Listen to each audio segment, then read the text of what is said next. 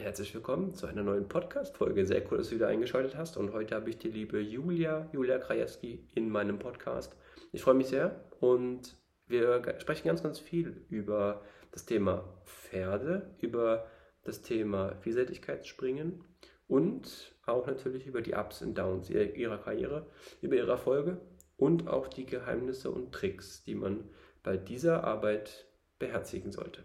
Also sehr, sehr spannend. Ich wünsche dir ganz viel Spaß. Bleib dran. Auf geht's, ab geht's. Bis.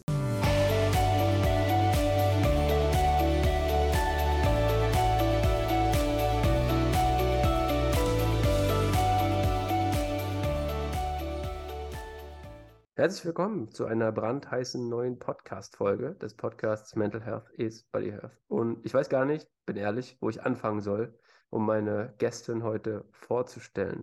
Äh, erstmal schön, dass du da bist, Julia. Ich freue mich sehr. Julia Krajewski, also herausragende Vielseitigkeitsreiterin. Aber vielleicht ist es am cleversten, wenn du dich persönlich mal vorstellst, um den Zuhörern und Zuhörerinnen die Chance zu geben, einfach genau hinzuhören. Ja, ich freue mich, dass ich da bin. Äh, mein Name ist Julia Krajewski. Ich bin 35 Jahre alt, ähm, reite Vielseitigkeit, das ist, ja, ich sag mal, der Triathlon unter den Reitsportdisziplinen. Wir reiten drei Disziplinen mit demselben Pferd. Ähm, ich wohne im Münsterland und bin 2021 in Tokio die erste weibliche Olympiasiegerin in der Vielseitigkeit geworden. Das ist natürlich was ganz, ganz Großes, aber ich sag in der Summe gesehen auch nur ein Teil meiner Karriere. Da gab es viel auf, viel ab, verschiedene Pferde, ganz, ganz tolle Momente, schwierige Momente. Und ja, Reitsport ist oder Vielseitigkeitssport ist mein Leben, tatsächlich mein Beruf, aber auch meine Leidenschaft. Und ähm, ja, dieses Jahr haben wir auch noch viel vor und ich freue mich heute ein bisschen darüber erzählen zu dürfen. Sehr, sehr spannend. Du, vielleicht fangen wir mal direkt am Anfang deiner Karriere an. Oder wir gehen nochmal so ein bisschen in die Kinderspur zurück. Wie kam diese Leidenschaft zum einen zu den Pferden, zum anderen aber auch in der Kombination dann mit dem Sport? Ja, eigentlich eher untypisch für ähm, einen Profi. Vielleicht hat meine Familie gar keinen Background im Pferdebereich. Das war mhm. eher zufällig. Ähm, meine Mutter ist sehr praktisch veranlagt.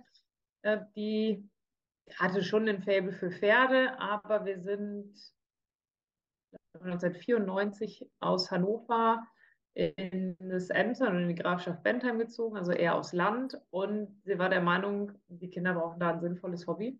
Sonst ähm, haben die da nicht genug zu tun. Was mhm. bietet sich da an, äh, einen Resthof zu kaufen, den mein Papa dann umgebaut hat in sag mal, einen Hof, auf dem man auch Pferde halten kann und sich äh, Ponys anzuschaffen, die dann auch mehr und mehr wurden mit der Zeit. Und es war überhaupt nicht mit dem Ziel, dass irgendeiner von uns Profisportler werden sollte oder das Ganze ja am Ende professionell betreibt, sondern eigentlich als Zeitvertreib gedacht. Und dann ja, hab ich, haben natürlich Leute kennengelernt, ein paar gute Bekannte, die dann in dem Sport aktiv waren. Und der Weg in die Vielseitigkeit ist entstanden. Ähm, also wir hatten nicht den ganz großen finanziellen Background können uns jetzt auch nicht beklagen, glaube ich. Mein Vater war Geophysiker, hat viel gearbeitet, um uns das Ganze ja irgendwie finanzieren zu können. Aber ich, sie konnten mir halt keinen Pony kaufen, was schon alles konnte, sondern sie haben mir einen vierjährigen Ponyhengst gekauft. Der konnte natürlich noch gar nichts. Ich war acht Jahre alt, konnte auch nicht viel. Ähm, eigentlich sollten wir Dressur reiten, also das sollte ein Dressurpony sein. Das fand er aber richtig blöd. Und dann stellte sich irgendwann heraus, dass der ähm, ganz gut im Gelände war und über Baumstämme und ins Wasser und so weiter. Das hat ihm richtig Spaß gemacht und mir hat das auch Spaß gemacht. Und ähm, dann wurde es halt statt Dressur Vielseitigkeit. Und ähm, ja, dann bin ich dabei geblieben. Okay. Jetzt viele Jahre später. Nicht ganz, nicht ganz unerfolgreich. Also von daher hast du ja den richtigen Weg eingeschlagen. Wie ist das so mental für dich gewesen, als du diesen vielleicht größten Erfolg auf dem Papier, sagen wir es mal so, weil ich glaube, da sind ja auch immer noch andere Erfolge zwischendrin gekommen, die dann auch nicht so unerheblich sind und unerheblich waren. Aber als du diese Medaille in der Hand hattest, wie war dieses Gefühl für dich? Wusstest du dann, okay, jetzt habe ich es geschafft oder jetzt habe ich vielleicht einen weiteren Meilenstein erreicht? Nimm uns da gerne mal mit. Ähm, es ist ganz krass zu beschreiben. vielleicht muss man so ein bisschen meine Geschichte auch kennen in dem Sport. Ich habe ja tolle Erfolge gehabt, deutsche Meisterin gewesen und viele Prüfungen gewonnen, aber gerade so bei Championaten, bei großen Turnieren, gerade auch bei den Olympisch Spiel, Olympischen Spielen 2016, ja, eher nicht so abgeliefert, ähm, so dass schon immer so ein bisschen der Tenor war, naja, die schafft es ja eh nicht oder Championat kann sie nicht. Mhm. Ähm, so dass natürlich 2021 dann, da war schon ein gewisser Druck da, dass man jetzt auch mal abliefern möchte. Von außen, aber auch ich für mich selber. Weil ich habe, es kann ja nicht sein, dass es sonst immer gut funktioniert, aber wenn es richtig, richtig drauf ankommt, vor der ganz großen Bühne, geht irgendwas schief. Waren auch immer ganz verschiedene Dinge. Man konnte jetzt nicht sagen, daran genau hat es gelegen, sondern ganz unterschiedlich.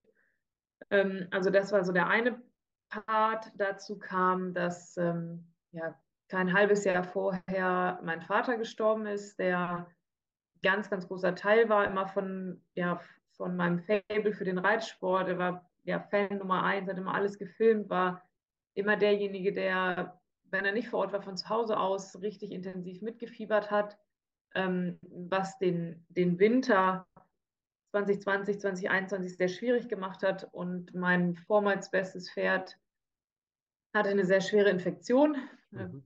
Impfreaktion, passend zur Zeit damals fast. Und ähm, ja, musste dann in der Folge aus dem Sport verabschiedet werden. Dem geht zwar jetzt wieder gut, aber das waren alles so Dinge, die, ich sag mal, den Anlauf in Richtung Tokio 2021 echt schwierig gemacht haben, wo mhm. ich vorübergehend auch da gar nicht dachte, dass das überhaupt was werden kann. Ähm, und als wir dann in Tokio waren, als sich das so über die Tage, also ein Wettkampf dauert, geht bei uns über drei bis vier Tage, aufgebaut hat und es dann wirklich kurz davor war, dann war ich schon so, okay, ist jetzt ist egal, einfach mhm. reinreiten, genießen. Ich wusste, Mandy, Amande, wie heißt bei uns Mandy, springt unheimlich gut. Ich kann mich auf sie verlassen und habe eigentlich gar nicht versucht, darüber nachzudenken, was das jetzt heißt, wenn ich wirklich olympisches Gold gewinne. Und als ich die Medaille dann gewonnen habe, wusste ich ehrlich gesagt erstmal gar nicht, was ich jetzt damit anfangen soll, weil man ja vorher, naja, man traut sich ja gar nicht zu denken, okay, was ist eigentlich, wenn ich jetzt Olympiasieger werde? Ja. Ähm, weil das ist ja schon eher ein eher absurder Gedanke für die meisten und auch für die meisten, die bei uns in dem Sport sind. Also wie viele werden Olympiasieger? Mhm. Alle vier Jahre einer und manchmal wird man es zweimal, aber die meisten werden es nicht. Ähm, und dann war es einfach ja, ein ganz, ganz großes Gefühl von Stolz, ganz, ganz stolz auf mein Pferd, ähm, sehr, sehr dankbar für alle, die, ja, die über diese ganzen Jahre, auch schwierige Jahre, zu mir gestanden haben, hinter mir gestanden haben, mich unterstützt haben und irgendwie mich immer ermutigt haben, weiterzumachen und nicht, nicht so an mir zu zweifeln, dass ich es nicht wieder versuchen will. Ähm, und das war schon sehr, sehr krass. Also da wurde auch viel geweint, das war mir auch immer noch sehr emotional und ähm, ist, so wie alle sagen, glaube ich, auch was einfach für die Ewigkeit. Ja. Ob man das jemals wiederholen kann, keine Ahnung, ähm, ist auch nicht unbedingt mein Ziel. Olympische Spiele ist schon richtig, richtig krass. Das ist einfach anders als jede andere Sportveranstaltung. Also da will man als Sportler, wenn man da irgendwo in der Nähe ist, schon gerne hin. Aber nicht zwangsläufig, dass ich jetzt sage, ich muss nochmal olympisches Gold gewinnen. Also das ist für mich schon so eine richtig krasse Nummer, wo ich sage, da hat auch alles zusammengepasst. Das sollte sein an dem Wochenende ähm, und hat ja mir ganz, ganz viel Freude, irgendwie auch Bestätigung, Stolz gegeben und ähm, was, das werde ich nie, nie vergessen. Richtig cool. Ja, sehr, sehr schöne Worte auf jeden Fall. Ich finde es immer so spannend, ganz lustig. Ich habe mit dem äh, lieben äh, Tom Liebscher gesprochen und zwar äh, Kanute ähm, vor, mhm. ich glaube, zwei oder drei Wochen jetzt die Podcast-Folge. Und er hatte eine ähnliche Story, dass er sagt, die Vorbereitung auf Tokio war eine Katastrophe. Und das fand ich, deswegen habe ich so die Parallelen gesehen. Ich fand das so, finde das so spannend, wie man dann auch damit umgeht und umgehen muss. Einfach dann natürlich mental nochmal umzuschalten und zu sagen, okay, jetzt ist eigentlich egal. Jetzt können wir eigentlich hier in den Wettkampf starten und gucken mal, was draus wird. Was glaubst du, ist so einer der drei wichtigsten Schlüssel oder vielleicht gibt es mehrere, ich weiß es nicht, wenn du unter die Top 3 kommen möchtest? Ist es dieses ständige Dranbleiben oder ist es dieses vielleicht auch den Fokus zu finden, Fokus zu behalten? Was würdest du sagen, was ist so das, okay, jetzt dadurch schaffe ich es? Ähm, gut, bei uns ist natürlich ganz, ganz wichtiger Faktor das Pferd. Mhm. Mm, ich setze jetzt mal voraus, dass man gerade in der glücklichen Lage ist, so ein so gutes Pferd zu haben, mit dem das möglich ist. Das muss man einfach so sagen. Das geht nicht mit jedem Pferd. Nicht jedes Pferd kann Olympiasieger werden, egal wie gut ich es reite. Mhm. Ähm, aber ich sag mal, wenn man so zu den Olympischen Spielen oder zu einem Top-Wettkampf fährt, hm, sagen wir mal, wir haben da 60 Starter, sind es bestimmt 10, 12, wo man sagt, okay, das kann gehen an einem ja. guten Wochenende. Ja. Ich glaube, insgesamt ist das, ist es richtig entscheidend, dass man gerade bei großen Wettkämpfen oder hm, sag mal, wichtigen Situationen, das kann ja auch mal ein anderes Event sein, Prüfung sein. Mir ist es ganz wichtig, dass ich den Fokus habe. Da ist ja auch viel Presse, Medien drumherum, alles Mögliche passiert. Jeder will was wissen. Mittlerweile kann ich das ganz gut, dass ich sage, okay, dann mache ich das, aber dann gehe ich in meine Zone quasi und kümmere mich um mich und mein Pferd und meine Vorbereitung. Mm.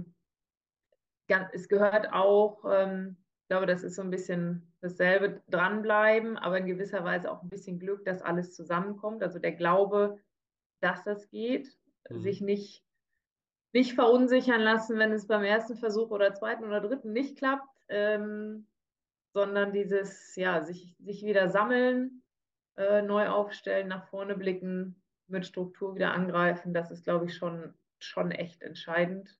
Grundsätzlich im Sport, aber auch gerade bei uns ähm, ganz wichtiges Thema.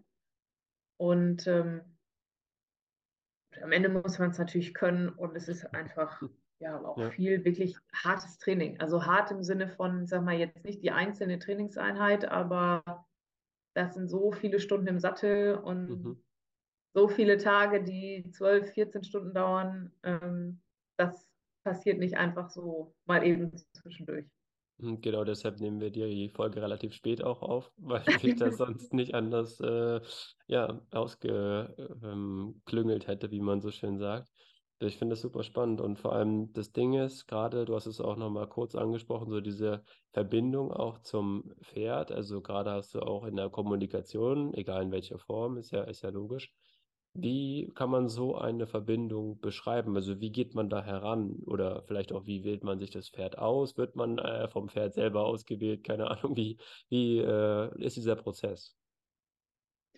Ähm, ja, das ist natürlich ich glaube, von Reiter zu Reiter ein bisschen unterschiedlich. Und man muss dazu sagen, in der Regel haben wir nicht nur ein Pferd, weil, also ich zum Beispiel mache das Ganze beruflich, ich lebe davon. Ich habe aktuell, ich sage mal, elf Pferde in Betreuung, mhm. aber von bis. Also von vierjährig bis zu meinem Spitzenpferd, die ist jetzt 13. Hm, davon hat man wahrscheinlich nicht zu jedem Pferd eine identische Verbindung. Mhm. Und nicht jedes Pferd habe ich mir zwangsläufig selber ausgesucht. Also manche Pferde habe ich einfach, um sie auszubilden, besser zu machen, für ein Jahr, zwei Jahre. Ähm, und andere Pferde, die ähm, meistens, wenn man sich jetzt ein Pferd aussucht oder irgendwie ein Pferd kaufen möchte, läuft das so, also wir sind irgendwie eine große Familie. Mm, man bekommt mal Videos geschickt oder sagt, einer sagt, hier, ich habe da ein ganz tolles Pferd gesehen, könnte einer für dich sein, guck dir den mal an und dann guckt man sich den an und dann ist so die, der erste Eindruck ist irgendwie entscheidend. Mag ich den? Das mhm. muss nicht mal sein, dass er besonders schön ist oder besonders aussieht, sondern das ist so ein Gefühl, was man hat, den mag ich so. Ich gucke mir die an, gucke den ins Gesicht und ähm, dann muss das so ein bisschen Klick machen sozusagen. Mhm. Ähm, gut, dann schaut man natürlich auch, so was für Qualitäten haben die, ähm, passt das, was die so mitbringen, eventuell für unseren Sport wenn man jetzt feststellt, okay, das passt gar nicht, dann macht das nicht so viel Sinn, dass ich versuche, das Pferd in die Richtung zu bringen. Dann kann das Pferd vielleicht was anderes gut. Ich sage immer, das Pferd wählt sich seine Aufgabe irgendwo aus.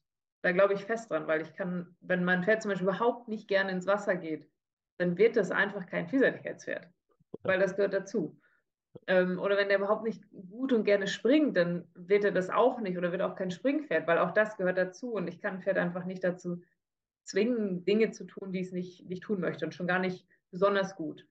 Ähm, und dann wächst so eine Verbindung einfach über die Jahre. Also ich habe meine Stute Amonde, mit der ich in Tokio gewonnen habe, bekommen, als die Ende 5 war. Jetzt ist sie 13, mhm. also kann man sich ausrechnen, knapp acht Jahre.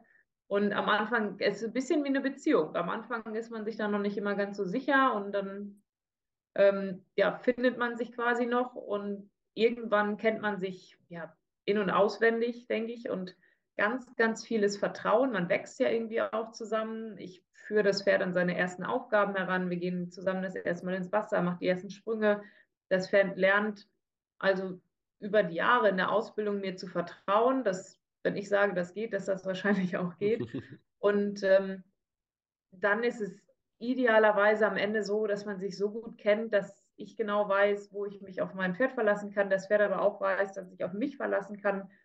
Und wenn man das Gefühl mal hat, es klappt nicht immer und es ist nicht immer so, aber manchmal ist es herausragend und dann ist es schon ein richtig cooles Gefühl, weil ich der auch der Meinung bin, also die Pferde, die sind manchmal viel schlauer als wir Menschen. Was die ja. antizipieren, was die wie schnell die reagieren, wie clever die sind, gerade wenn wir so einen Geländekurs reiten, die haben den ja nicht vorher gesehen und trotzdem verstehen die genau, wie die Sprünge funktionieren, was ist Sprung A, B, C, D, wie geht die Linie, wann ist die Landestelle tiefer und oft genug, ähm, sage ich, ist vielleicht mein anderer nur zu 90 Prozent gut oder vielleicht auch nur zu 80 Prozent und das Pferd versteht irgendwie intuitiv, was es machen soll und übernimmt einen Teil des Jobs, den ich nicht 100% im Griff hatte. Und das ist einfach, das ist für mich absolut faszinierend. Also cool. ähm, das so zu fühlen und ein Pferd so ausgebildet zu haben, dass es das mit einem zusammen so macht, das ist, glaube ich, das, warum ich es am Ende mache, weil es ein mhm. richtig cooles Gefühl ist. Ähm, aber es gehört auch manchmal dazu zu sagen, oh Mensch, der, der hat das jetzt bis hierhin gut gemacht, aber das ist nicht wirklich sein Weg und äh, dann sucht man den eine andere Aufgabe. Ähm, ja. Dann ist das vielleicht ein Pferd für jemand anders oder auf einem niedrigeren Level oder jemand, der nur ausreiten will.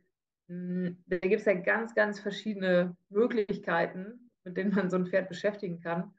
Eins ist aber meistens sicher, die wollen irgendwie gerne was machen. Also selten ist ein Pferd, zumindest ein jüngeres Pferd, zufrieden damit, einfach nur rumzustehen. Weil es sind Lauftiere, Herdentiere, auch irgendwie in der Regel welche, die ja gerne aktiv sind. Und daher ist das, glaube ich, wichtig, dass man für ein Pferd immer den richtigen, die richtige Beschäftigung findet. Ja, das wäre so mein Fall, äh, dass das Pferd dann rumsteht und ich äh, ein bisschen mal bürsten darf und mal putzen darf und einmal um den ähm, Putzkasten rum und dann wieder, wieder an den an die Stange ran. Das wäre so, wär so mein Bereich. Nee, aber ähm, es ist immer sehr, sehr spannend. Was hältst du so von Thema Tierkommunikation? Es gibt ja auch jetzt Leute, die dann sagen, okay, das ist genau so, das muss ich jetzt machen irgendwie. Also das würde. Jetzt kommt eine kleine Werbung. Aufgepasst. Es geht sofort weiter, aber ich möchte nur einen Partner dieser Podcast-Folge präsentieren. Denn hierbei geht es um Kaffee. Kaffee ist, wie du vielleicht weißt, ein ganz, ganz wichtiger Faktor für Regeneration, aber auch für den Genuss. Und Genuss ist auch im Leistungssport natürlich wichtig. Es hängt von vielen Faktoren ab, wie man gewisse Dinge wahrnimmt. Und ein Partner dieser Podcast-Folge ist unter anderem die Humboldt Kaffeemanufaktur in der Seelingstraße in Berlin-Charlottenburg. Und das Coole ist, dieser Partner sponsort dir, euch, zwei Espresso-Röstungspackungen für jeden Monat. Und wie du eine von diesen Packungen gewinnen kannst, das ist super einfach, denn du folgst diesem Podcast und du postest in deiner Insta-Story gerne einfach einen Screenshot, wie du diese Podcast-Folge hörst, ob auf dem Balkon mit einem Käffchen oder mit einem Stückchen Kuchen, wie auch immer und verlinkst Mental Health is Body Health.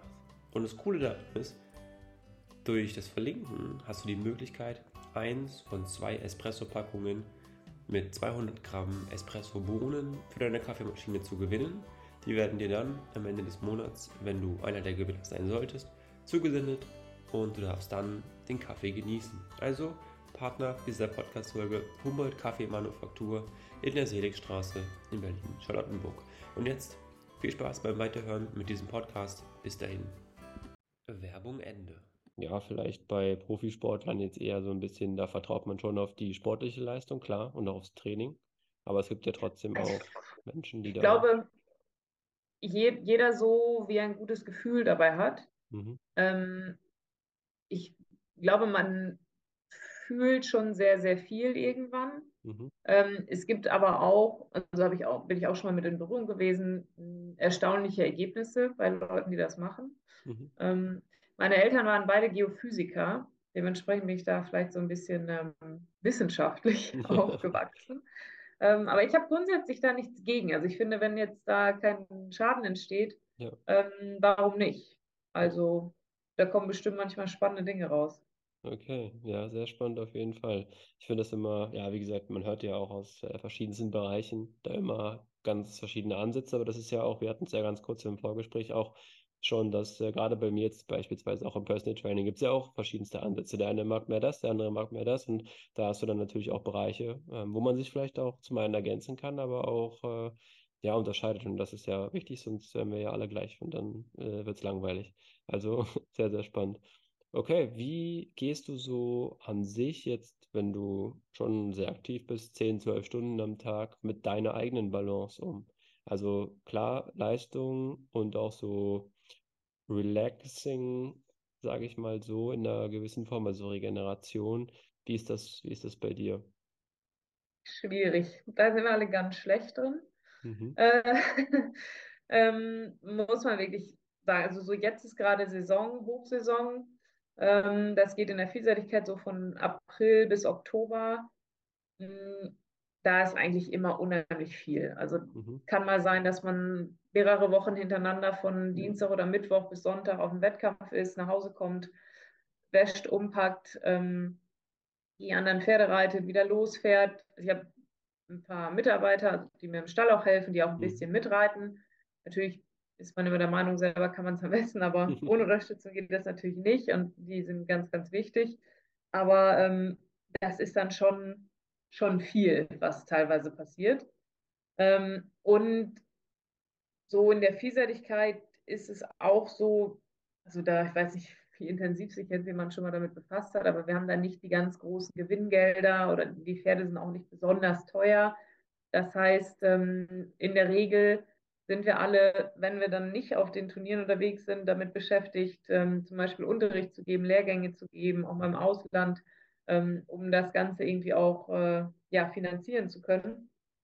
Das heißt, dieses Thema für sich selber mal äh, kurz die Pause-Taste drücken und Luft holen, ist ganz, ganz schwierig, aber ganz, ganz wichtig, glaube ich. Ähm, für mich persönlich äh, gibt es so zwei, zwei Möglichkeiten sozusagen. Zum einen, ich mache gerne ähm, ja, Ausgleichssport, Athletiktraining. Das ist was, was mir meistens macht es mir Spaß. Manchmal ist die Motivation erst nicht so groß, aber dann bin ich froh, wenn ich es gemacht habe und das tut mir körperlich und mental gut. Mhm, Ähm, und wenn ich merke, okay, jetzt geht es nicht mehr, dann nehme ich mir zwei, drei Tage Auszeit und dann aber wirklich ganz raus, also irgendwo anders hin, einmal Luft holen, ähm, so während der Saison. Äh, und im Winter versucht man eigentlich das Ganze schon mal ein bisschen ruhiger anzugehen. Ähm, aber das ist insgesamt das ist eine sehr hohe Belastung, ähm, körperlich, auch mental. Das ist natürlich für einen selber. Dann hat man Pferdebesitzer, Sponsoren, die Medien teilweise. Da ist schon viel Druck, ähm, auch eine Verantwortung dem Pferd gegenüber und sich da hin und wieder mal ja, ein bisschen zurückzunehmen, von außen mal drauf zu gucken, ist, glaube ich, ganz entscheidend, vor allem wenn man das lange machen will. Bei uns ist ja das Besondere, man kann das theoretisch machen, bis man, äh, bis man körperlich vielleicht nicht mehr kann, aber der äh, äh, Bronzemedaillengewinner in Tokio ist, ich weiß nicht genau, wie alt er da war, über mhm. 60. Ähm, und das heißt, ich könnte es noch 30 Jahre machen. Und Ja. das ist natürlich, wenn man sagt, okay, ich gebe jetzt fünf oder zehn Jahre voll, voll, Vollgas, das ist viel, aber irgendwie überschaubar, wenn man sagt, also ich selber mache das jetzt seit 17 Jahren Okay. Und noch 30, also ist ja schon, da muss man ja eine Strategie finden, ähm, ist ja im Grunde wie ein ganzes Berufsleben, wie man damit umgeht. Und ähm, ich glaube, in jungen Jahren kann man da noch ein bisschen mehr verpacken, aber ich merke auch selber, regelmäßig, okay, du musst mal kurz, kurz den Pause-Knopf drücken und dich einmal wieder neu sortieren. Ähm, sonst macht man es auch nicht mehr, wenn man es nicht mehr halbwegs gerne macht, macht man es auch nicht mehr gut. Ich glaube, das gilt für das meiste im Leben. Ja, naja, ich glaube auch, dass das natürlich gerade in der Arbeit mit den äh, Pferden jetzt, das merken ja auch die Tiere. Also kann ich mir vorstellen. Weil ich meine, wenn du natürlich äh, nicht ausbalanciert bist oder in einer gewissen Form ähm, gestresst bist oder einfach hektisch bist, egal in welcher Bewegung, das äh, ja überträgt sich ja dann auch einfach in der Zusammenarbeit. Und dann passieren vielleicht Das, oftmals genau. Fehler. Das merken die schon. Man ist natürlich in vielen Dingen einfach ganz routiniert, so Ja, das klar. Läuft dann trotzdem, aber ich würde schon sagen, gerade auch wenn es dann um, um sehr wichtige Events geht, wenn man nicht, wenn man es nicht schafft, da ausgeglichen und in Ruhe ranzugehen und auch das Umfeld der Pferde im Stall grundsätzlich ausgeglichen und ruhig ist, das kann schon zu einem Problem werden, absolut.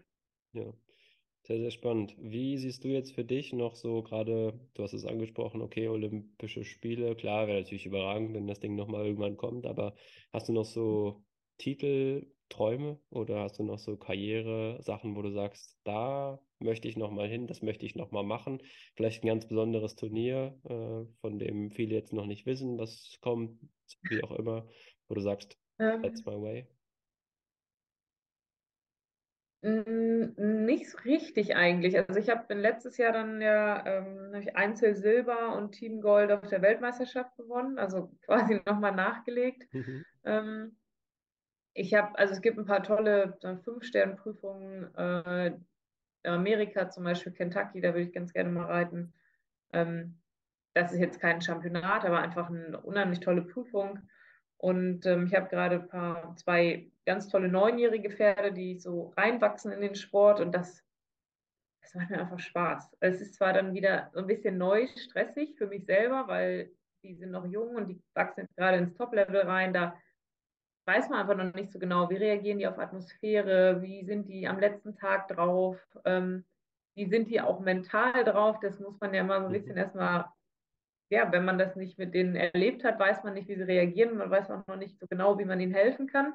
Man kann also nur darauf bauen, dass die Vorarbeit und das Vertrauen gut genug ist, dass man es gemeinsam ähm, ja, top, top abliefert, sage ich mal. Aber es macht mir auch trotzdem ganz viel Freude, die Pferde da so reinzubringen, über mehrere Jahre aufzubauen und sag mal zum, zum ja, rundum ähm, Sportler irgendwie zu machen. Mhm. Ähm, und das, äh, da kann ich mich ähm, ja den ganzen Tag mit beschäftigen. Für ähm, alle Pferde unterschiedlichen Alters, die ich habe, irgendwie nach dem idealen Weg zu suchen. Und das ist ja auch das Spannende und das Schwierige daran, jedes Pferd ist einfach anders. Also wirklich verschieden, selbst wenn man Vollgeschwister hat, hatte ich wirklich schon mal, zwei Vollgeschwister, waren die trotzdem ganz verschieden. Und die kommunizieren zwar mit uns auf ihre Weise, aber jetzt nicht, dass sie mir sagen, hier tut's weh oder das mag ich nicht oder mach mal so oder kannst du mir das nochmal erklären, das muss ich schon merken. Ähm, und dann ja nach einem Weg finden, wie es für das Pferd am besten weitergeht. Und das ist ähm, sehr spannend, macht unheimlich viel Freude, ist auch manchmal sehr frustrierend. Ähm, aber was ich finde, ist, es levelt einen total. Also das Aller, Allerwichtigste als Reiter ist, dass man geduldig ist. Mhm. Und das Pferd ist einfach nie schuld. Die machen das ja nicht mit Absicht. Ja. Und wenn man das mal so verinnerlicht und im Griff hat, dann glaube ich, kommt man auch durch ganz viele andere Situationen im Leben deutlich entspannter durch. Weil Ja. man muss einfach immer Ruhe bewahren. Und Sehr, sehr äh, schöne das Worte, lernt man. Ja, hast du, du hast mir quasi schon, also ich hätte noch zwei Fragen. Die letzte, die hebe ich mir immer so schön verpackt auf. Das ist eine Frage, die ich jedem Podcast-Gast stelle. Aber die vorletzte, die hast du mir schon fast einen Tick vorweggenommen. Und zwar ging es da so ein bisschen um die Thematik, das Pferd ist nie schuld, aber nochmal so mit dem on top dazu, wie schmal ist der Grad wirklich von, ich reite mal ein bisschen und ich mache das wirklich so, ja, überambitioniert bis hin zum, okay, das ist jetzt wirklich richtig professionell. Also wo ist da der Hebel, wo man sagen kann, es ist ja nicht nur, ich bin jetzt mal fünf bis sechs Stunden pro Woche länger im Stall. Das macht es ja nicht aus. Es ist genauso, als wenn du, weiß ich nicht, fünf Stunden länger im Fitnessstudio bist, aber nur an der Getränkebar, dann bringt das auch nichts, weißt du? So, das ist so. Also, wo würdest du da für dich diesen Unterschied sehen? Ja, Ich sag mal ganz gäbe quasi zwei Definitionen, ab wann man als Profi oder Berufsreiter gilt. Oder Berufsreiter ist, dass man das Ganze gelernt hat. Also ich mhm. bin Pferdewirtin, äh, damals hieß das noch anders, jetzt durch Teilbereich Reitausbildung. Und äh, dann bin ich, habe ich noch den Pferdewirtschaftsmeister oben drauf gesetzt. Also ich habe tatsächlich eine abgeschlossene Berufsausbildung in dem Bereich. Ähm, bin auch, äh, haben da auch deutsche Meisterschaften für Berufsreiter und sowas, also ich sag mal als, als formalen Titel. Ähm, und die zweite Definition wäre im Grunde, dass man damit sein Geld verdient. Ähm, mhm. Mit Reiten oder Unterrichten oder dem Verkauf von Pferden, da gibt es ja so ein bisschen verschiedene Bereiche. Ähm, ich kann das natürlich trotzdem, sag mal, professionell machen, aber mit was anderem mein Geld verdienen. Da gibt es auch, ich sag mal, es gibt auch ein paar Amateure bei uns in dem Sport. Mhm. Aber dann würde ich sagen, dann muss es schon ein relativ hohes Niveau haben. Hm. Was nicht heißt, dass, ich sag mal, also nicht, dass man nicht gut reitet vielleicht oder sowieso auch gut mit seinem Pferd ist, wenn man das nicht professionell macht. Also das eine schließt das andere überhaupt nicht aus, nur Profi oder professionell bin ich, wenn ich das ähm, ja irgendwo beruflich mache. Dafür reite ich aber bestimmt so acht bis zehn Pferde am Tag, würde ich mal denken.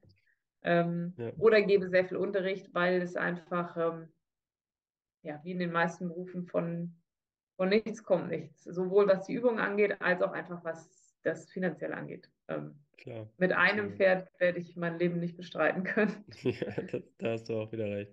Sehr, sehr spannend. Ich glaube, wir könnten noch äh, ja, eine Stunde, anderthalb Stunden über Pferde weiter, weiter sprechen, gerade bei deiner Expertise. Und das Schöne ist, oder das Spannende ist, was mich ja auch und die Zuhörer, Zuhörerinnen interessiert, ist die letzte Frage. Und zwar, welchen Podcast-Gast würdest du in diesem Podcast sehr gerne mal hören? Und das finde ich so spannend, um das vorwegzunehmen, welche Podcast-Gäste hier immer quasi mit reingeworfen werden, weil jede Profisportlerin oder jeder Profisportler oder Funktionäre, vollkommen egal, die haben ja nochmal ein anderes Bild auf das, was in ihrem Umfeld passiert, weil sie einfach ja, ja auch Intuit sind.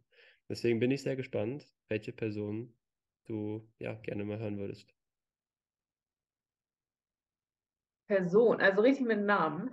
Ja, naja, du kannst, du kannst auch, ich, äh, ich würde auch das akzeptieren, wenn du sagst, es ist, weiß nicht, ein Bereich irgendwie. Also keine Ahnung, wenn du sagst, ich würde mal gerne jemand aus dem Golfsport hören oder sowas, weiß ich nicht. Na, und jetzt hast du es mir vorweggenommen. Ich habe nämlich, also manchmal, wenn ich dann mal Zeit habe, äh, oder ähm, ähm, Flugzeug oder sowas, ähm, ich habe hier von Netflix diese Serie Full Swing geguckt, tatsächlich mhm. letztens.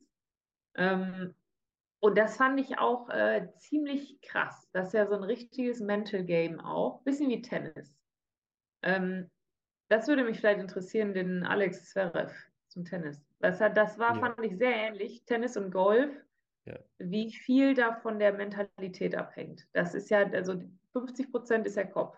Ja, Tennis spielen und Golfen können die ja alle, aber ob dieser dumme Ball jetzt in dieses Loch reingeht oder einfach mal aus irgendeinem unerfindlichen Grund noch einen Schlenker macht und zwei Zentimeter ja. vorbeirollt. Ja. Ähm, ich meine, da geht es irgendwie um mehr Geld, ja, aber ich glaube, das macht am Ende dann nicht den großen Unterschied. Ich würde mal behaupten, wir sind genauso nervös vor so einem letzten Springen in einer richtig großen Prüfung, wenn wir in Führung sind, wie ein Golfer, auch wenn der eine Null mehr gewinnt am Ende. Ähm, was ja auch so sein soll. Aber das, ähm, das fand ich sehr beeindruckend. Okay. Ähm, also Namen hätte ich jetzt mal gesagt, Alex Zwerf. Der kennt mich nicht. Ich habe den, ähm, ich bin jetzt auch kein großer Tennisfan. Ich habe den ähm, zufällig in Tokio irgendwo in einer Reihe stehen sehen, als wir da angekommen waren. Da hat er angestanden für Akkreditierung. Mhm. Ähm, wusste ich nicht, wer es ist, habe ich dann rausgefunden. Äh, das wird er jetzt nicht wissen. Ähm, aber das finde ich spannend. Und aber der ist wahrscheinlich sehr beschäftigt. Und insgesamt fand ich jetzt ähm, Golfsport habe ich jetzt mal so ein bisschen reingeguckt, fand ich sehr cool. Okay. Naja, also ich sage mal so, ich, äh, ich habe mal Minigolf gespielt mit mittlerem Erfolg. Vielleicht können wir mal einen Profi-Minigolfer interviewen. Vielleicht geht auch das. Ist ja auch, äh, ist ja auch möglich.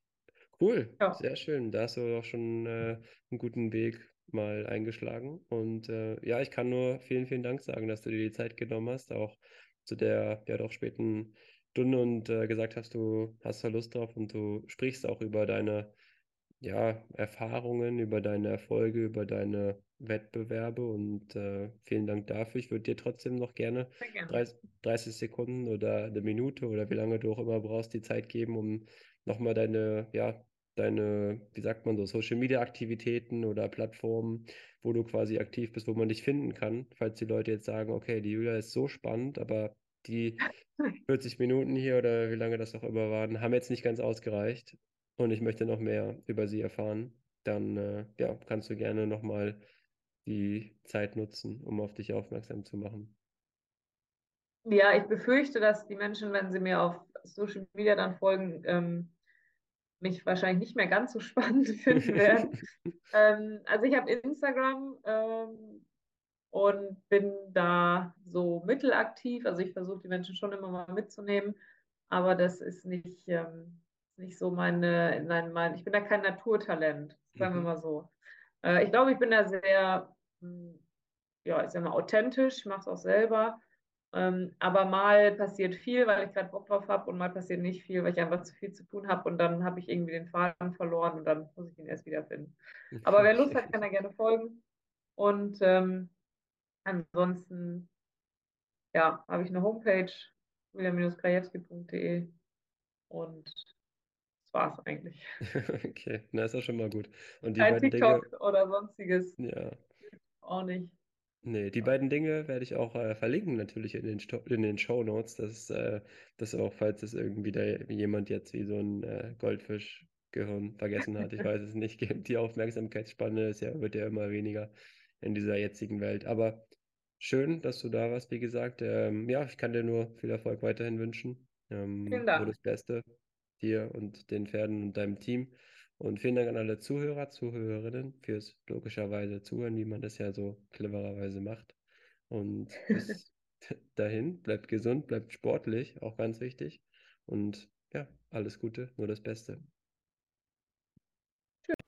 Sehr, sehr spannende Podcast-Folge mit der lieben Julia. Und wenn du keine Folge mehr verpassen möchtest, dann abonniere diesen Podcast. Einfach das Folgen anklicken. Sehr, sehr einfach bei Spotify. Und diese Folge wurde präsentiert von der Humboldt Kaffeemanufaktur in Berlin in der Seelingstraße. Sehr, sehr spannende Podcast-Folge mit Julia Krajewski, Vielseitigkeitsspringerin und Olympiasiegerin und noch so, so viel mehr. Hat richtig Spaß gemacht. Bis zur nächsten Folge. Danke an alle, die zugehört haben und mitgemacht haben. Also bis zur nächsten Podcast-Folge. Ciao, ciao.